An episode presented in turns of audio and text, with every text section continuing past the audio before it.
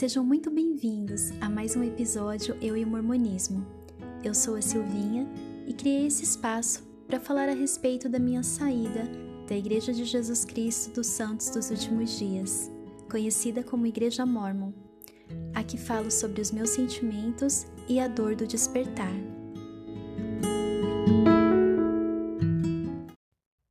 Vou continuar falando sobre a minha decepção com Joseph Smith e quando eu digo isso, é claro que eu não estou dizendo que ele me decepcionou pessoalmente, mas a igreja ao longo de todos esses anos construiu um personagem, um personagem bem fora da realidade, um personagem de fantasia e fez as pessoas acreditarem nesse personagem. E eu fui uma dessas pessoas que acreditava, que admirava e honrava Joseph Smith.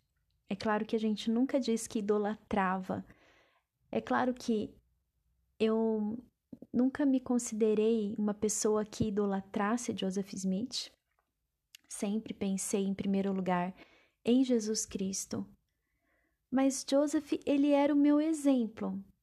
Eu admirava as atitudes que ele tinha tido porque eu acreditava que ele era um rapaz puro, era um rapaz confiável, desde muito novo, desde muito jovem, um rapaz honesto e escolhido por Deus para restaurar a verdade na terra. Então, eu jamais poderia imaginar que ele teria sido diferente do que eu havia aprendido, do que eu ensinei às pessoas, do que eu li nos livros da igreja.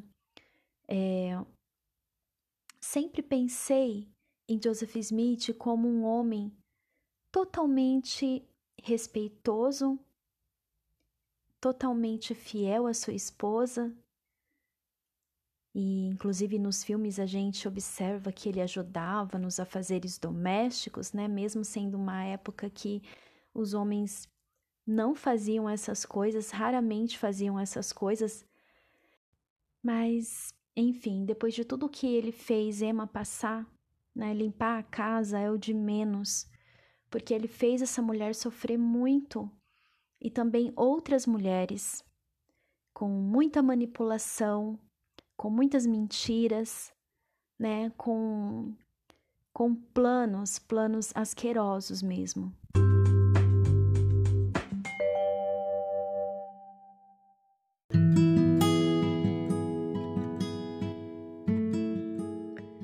Considero o livro Santos um livro importante para mim. E apesar de não contar tudo, pelo menos para mim foi o suficiente, porque foi onde a igreja começou a soltar algumas falas, algumas atitudes de Joseph, que no mínimo são muito suspeitas.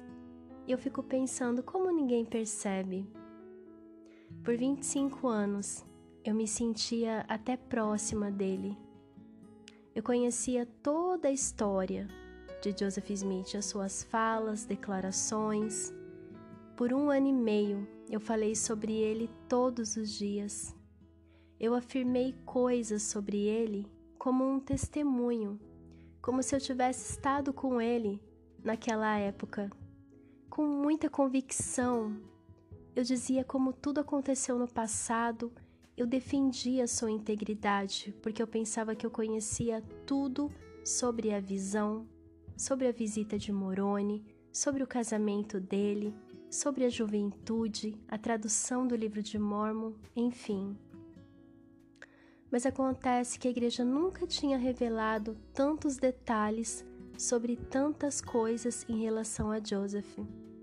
Ela simplesmente ficou quietinha e quem entrava na igreja entrava sem saber mesmo, assistindo filminhos com um Joseph de Hollywood, um homem muito gentil, muito bonito, e parece que na vida real ele era bem diferente. E nem foto dele tem, o que me parece algo bem estranho. Não ter uma foto de Joseph Smith. Nós só vemos aquelas pinturas dele, sempre belo, e muito perfeito. As moças sonhavam em encontrar um futuro marido com as qualidades de Joseph Smith, com tanta integridade.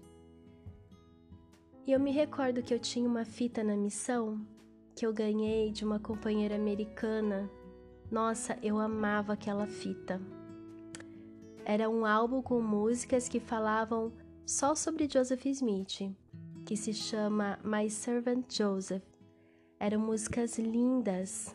Eu me lembro de uma que era como se Joseph estivesse cantando junto com Emma e com o seu filho. E o filho dele é, cantava e chorava, dizendo: Por que você não pode ficar conosco? E ele estava sendo preso, né? E ele dizia que ele estava indo como um cordeiro morrer e tal. Então ele começava falando tribulation for salvation. Inclusive eu sempre falava isso na missão, nas dificuldades, por causa dessa música. E então na música ele estava sendo preso e a família sendo separada, né? E eu pensava, nossa, quanto quanto sofrimento, quanta perseguição por defender a verdade, né?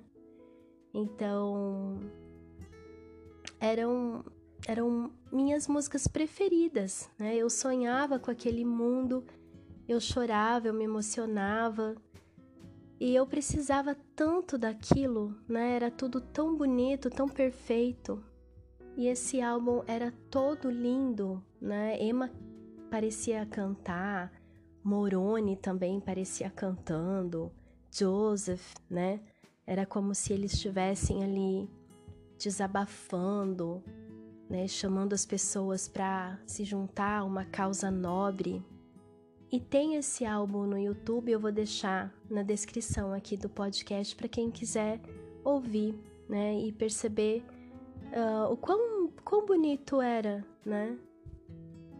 E eu não tenho dúvidas de que acreditar em Joseph e em toda a história dele era o que me movia dentro da igreja, porque para mim ele tinha sido a pessoa mais próxima de Cristo que havia existido, né? E era isso, era isso que me movia.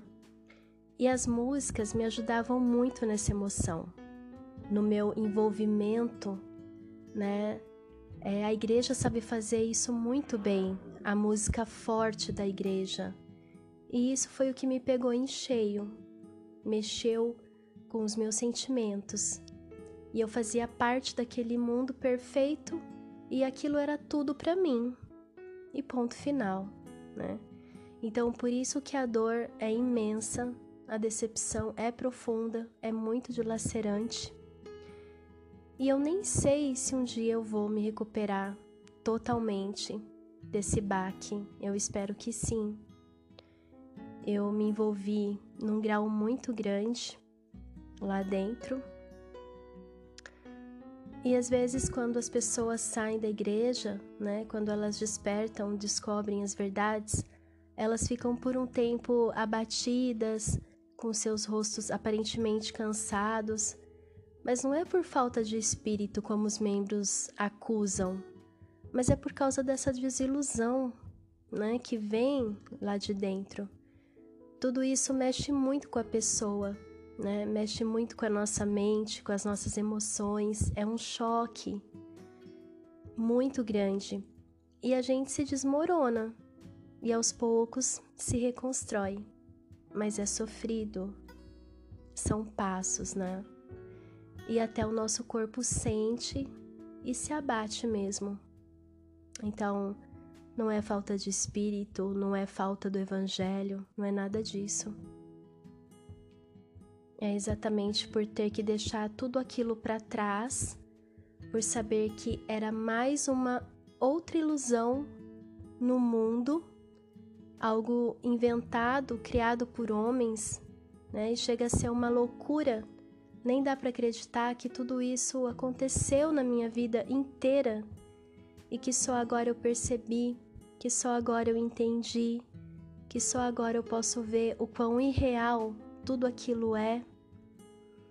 E aí vem aquele alívio, aquele suspiro de agradecimento por ter conseguido ao menos ter os meus restos de dias sem todo aquele engano, né? Bem, eu comecei falando do livro Santos, né? depois eu fiz uma viagem, mas voltando para o livro, eu dizia que conforme eu lia, a minha visão ia se abrindo devagar, mas era como um incômodo mesmo, né? E, e é assim, no começo do livro, é bem capaz da pessoa desistir da leitura porque eles enrolam muito falando sobre um vulcão que acordou rugindo depois de anos de inatividade e tal, e demora um pouco para entrar mesmo no, no assunto esperado, né, que é a história da igreja, parece até que nem tem a ver com a história da igreja, mas tem. Parece que já é para a pessoa desistir mesmo. Aí depois começa a falar sobre o pai de Joseph, né? Conta sobre a experiência da primeira visão, e eu já falei o quão decepcionada eu fiquei com os vários relatos da primeira visão, né, no outro podcast. E então esse relato oficial não é nada parecido com o único que ele escreveu em 1832. No aplicativo da igreja, clicando lá no História da Igreja, existe o relato de Joseph Smith da primeira visão. Daí tem as próprias palavras dele. Então, quando ele relatou pela primeira vez sobre a visão, ele disse que ele estava muito perturba perturbado por causa dos pecados dele, e ele mesmo chegou à conclusão de que não existia nenhuma denominação edificada sobre o Evangelho, e ele ponderou muito sobre Deus e a existência inegável dele, né? E ele disse que clamou ao Senhor por misericórdia. E ele conta nesse relato que aos 16 anos ele viu aquele pilar de luz, né? Então não foi com 14, com 16 anos. E em meio a toda aquela luz ele viu o Senhor. E o Senhor disse que os pecados dele estavam perdoados. E também disse que não havia sequer um homem que fizesse o bem no mundo. E depois de falar algumas coisas a Joseph sobre a sua ira acesa contra os habitantes da terra, e que logo voltaria. Isso é tudo, isso é tudo o que o Senhor falou, e essa é a visão, né? E é interessante que não é citado o bosque nesse relato de 1832, né? E foi o único que ele mesmo escreveu a respeito. E ele também não cita a escritura de Tiago, que ele leu e tal. Aí depois, em 1835, ele contou para um visitante de Kirtland sobre a visão. E aí então é registrado no diário de Joseph pelo escrevente dele. E aí nesse segundo relato ele cita a escritura de Tiago, fala que foi num bosque, fala que sentiu uma presença maligna que impedia ele de orar, que ouviu passos. Depois ele conseguiu orar e um personagem apareceu no meio de um pilar de fogo e depois outro personagem apareceu dizendo que os pecados dele estavam perdoados. E esse personagem, ele testificou para ele que Jesus Cristo era o filho de Deus. E também ele viu muitos anjos nessa visão. Então toda aquela história lá de pai, de filho ali na visão, né? Deus e Jesus Cristo, não é falado também nesse outro segundo relato, eu vou deixar é, os links todos aqui para quem quiser conferir mais, né? E também tem um meu outro podcast que eu falo sobre os diversos relatos que ele fez. Bom, enfim, é, naquela época era muito comum as pessoas dizerem terem tido visões. Então é só pesquisar. Foi uma época que choveu de gente, né? achando que, que a igreja deveria ser restaurada, que ela não estava como era no início, que ela havia sido corrompida e tal. E muitas pessoas é, falavam que tinham visões mesmo, né? E inclusive existem vários relatos de visões do século XIX semelhantes à de Joseph Smith, que aconteceram anteriores é, ao relato dele, né? Porque esse século nos Estados Unidos era um campo muito fértil para o restauracionismo, como eu falei. e que o cristianismo primitivo havia se apostatado, né? E que precisava mesmo de uma restauração. E alguns desses homens, eles visitaram Joseph e a família dele, contando essas visões em 1829, em 1831. E eu também vou deixar o link desses relatos e de repente eu faça também um podcast falando sobre é, esses outros relatos de como eles se parecem com o relato final, oficial de Joseph Smith, né? E lá no próprio livro Santos mesmo diz que quando Joseph contou ao pastor sobre a visão que ele teve, é, o pastor ele não deu importância porque era comum as pessoas dizerem ter visões do céu. Então o próprio livro Santos fala que era comum naquela época, né? E no livro diz que ele mesmo redigiu o relato de sua experiência, mas que ele não tinha grande habilidade para capturar a majestade do momento. Então, isso que a desculpa que a igreja dá, né? Que por isso essas versões tão diferentes e tal. Então, assim, pois é, né? Ele só esqueceu de dizer que ele tinha visto Deus e Jesus Cristo. É um pequeno detalhe que ele se esqueceu. E sobre as placas de ouro, eu também achei tudo muito esquisito. Conta a lenda que Joseph, depois da, da visão, ele continuou seus afazeres, trabalhando para outras pessoas, não frequentava muito a escola, tinha alguns amigos e juntos cometiam alguns erros e tal. Então é dito que Joseph acreditava que Deus poderia revelar conhecimento por meio de objetos como varas e pedras. E assim também acreditavam as pessoas da região e o próprio pai dele. E no livro fazem ligação disso com Moisés e outros da Bíblia. Aí eu fico pensando, como assim? Como que eles aceitam o fato de Joseph acreditar, né? Ele e o pai dele acreditar que Deus poderia revelar grandes conhecimentos através de objetos, varas e pedras. Como que pode a igreja achar isso normal e comparar com Moisés, né, com, com, com outros profetas da Bíblia? Eu nunca tinha ouvido falar sobre isso, né? E eu fico pensando, e se a igreja então praticasse isso hoje em dia? alegando a Bíblia, seria aceitável? Seria aceitável que o nosso é, profeta atual, que eles dizem tanto, né, tivesse uma pedra e Deus se revelaria através daquela pedra ou varas ou começasse com essas histórias, historinhas de pedras e varas aí nas alas, nas estacas, né? Então eu acho um tanto místico tudo isso. E é bem claro, é bem evidente que a família toda de Joseph apoiava esse tipo de coisa. Então toda aquela é, conversa de orar diretamente a Deus, né, cai por terra. E então Joseph ele encontrou, enquanto ele cavava um poço, ele encontrou uma pedra e, e ele já sabia que as pessoas usavam pedras especiais para procurar objetos e tesouros perdidos. E ele pensou, né?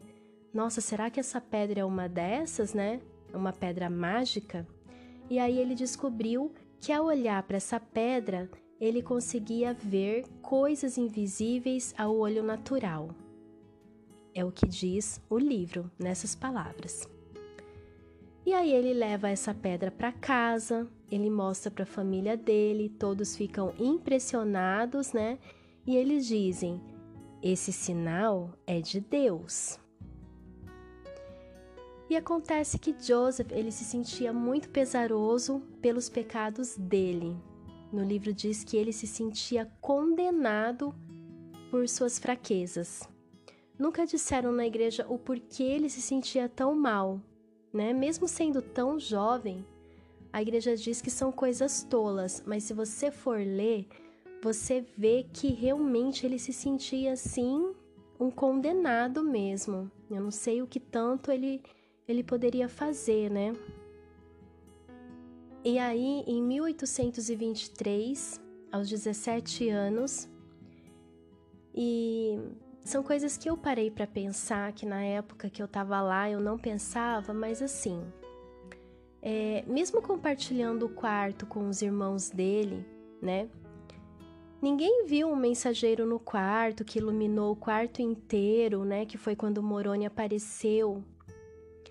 E naquela noite, Moroni, o anjo Moroni, apareceu para ele. E hum, Joseph ele havia pedido por um mensageiro celeste, né? Ele orou para Deus perdoar aqueles pecados dele. E aí o anjo conversou com ele a noite toda, iluminou o quarto dele, os irmãos estavam lá dormindo. E eu fico pensando, gente, como os irmãos não acordaram, né? Com aquela luz no quarto, com as conversas. Na minha cabeça, antigamente, eu nem pensava sobre isso eu, sei lá, eu pensava que Joseph ele estava no quarto sozinho quando Moroni apareceu. Eu sempre pensei assim, né? E aí o anjo falou das placas de ouro enterradas na colina. Disse que Deus havia preparado, junto com as placas, duas pedras para ajudar na tradução. Olha as pedrinhas aparecendo de novo, né, na história. E é interessante que em nenhum momento ele fala para Joseph usar aquela pedra que ele tinha achado antes, né? Aquela pedrinha mágica lá. Ele não falou isso para Joseph, mas no futuro ele depois usou, colocando a pedra no chapéu. Essa mesma pedra que ele achou no poço. Ele usou para traduzir as placas. E depois de falar várias coisas, ele sumiu e apareceu mais duas vezes no quarto e os irmãos dele dormindo. O anjo tinha dito que ele poderia contar para o pai dele, mas ele não conta. E no dia seguinte, quando Joseph ele até desmaia, porque ele estava muito cansado, foi trabalhar, o pai dele falou: "Não, vai para casa porque você não está bem". Aí no meio do caminho, ele cai. E e aí o anjo voltou na parte da manhã né, quando ele desmaiou lá, apareceu para ele e perguntou, né, voltou para perguntar por que ele não contou para o pai e que era para ele contar para o pai. E aí repetiu todas as coisas e tal que havia falado na madrugada.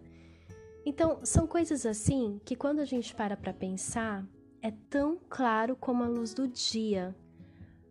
Mas é, são coisas que não fazem o menor sentido que um anjo desça na terra para tratar de coisas assim.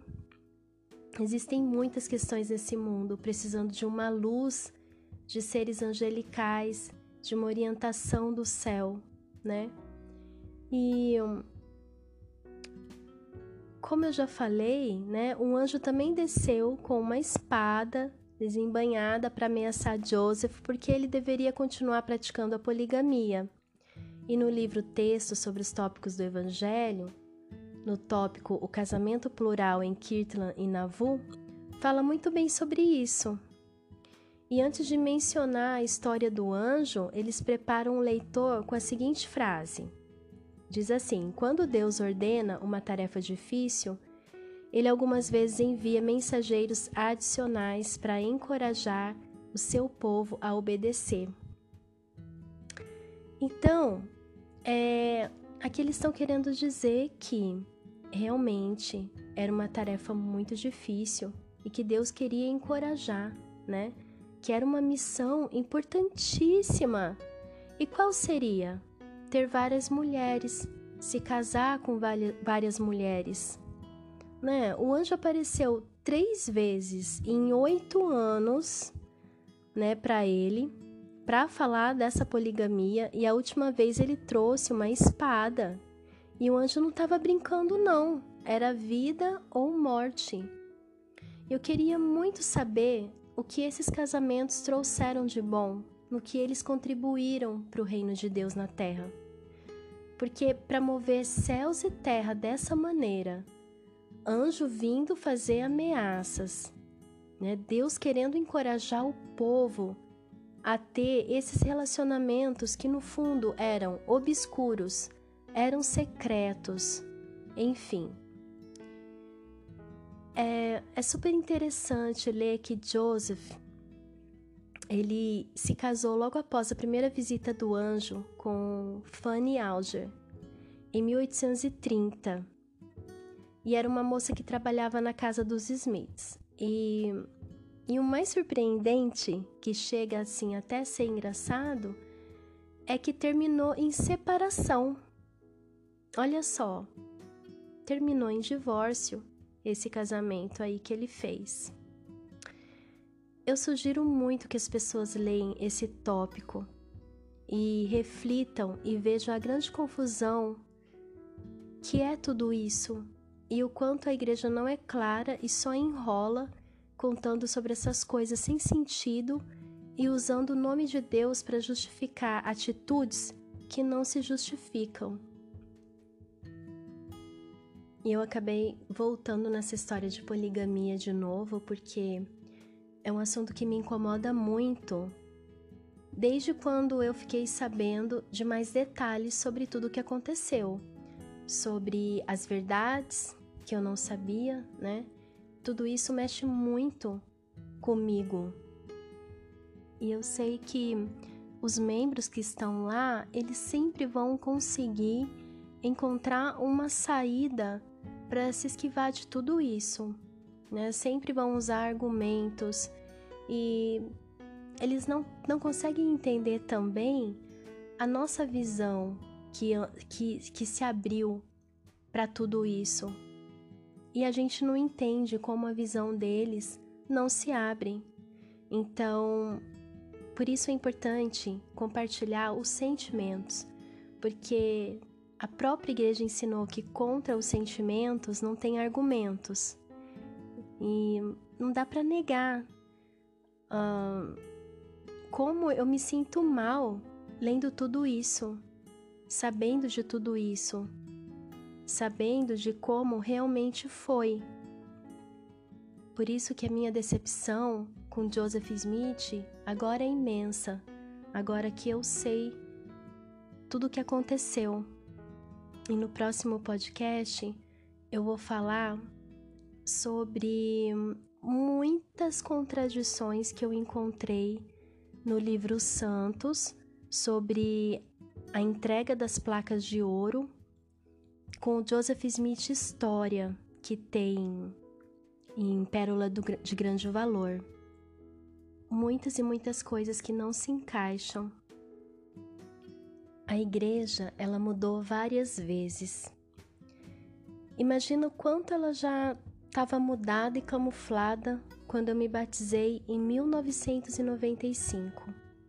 Imagina quantas citações escondidas, doutrinas abafadas, ordenanças do templo alteradas, programas, comportamentos dos membros.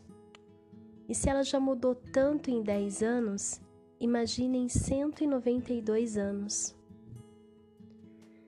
Gente, quem se batizar agora vai pegar muita coisa diferente vai ser mais aceitável, nem vai saber que a igreja escondia tantos fatos históricos, vai ficar cada vez mais distante o racismo que existia, a poligamia que era defendida. Mas não importa. A verdadeira essência da igreja, ela não pode ser mudada. Sempre vai existir o livro de Mormon e a origem dele. Toda essa história confusa e o seu fundador Joseph Smith, que nunca vai deixar de ser quem ele realmente foi. E assim termina mais um episódio. Se você se identificou e sente que também pode ajudar alguém, fique à vontade para compartilhar. Se quiser saber mais a respeito do assunto tratado hoje, dê uma olhadinha na descrição. Muito obrigada por me ouvir.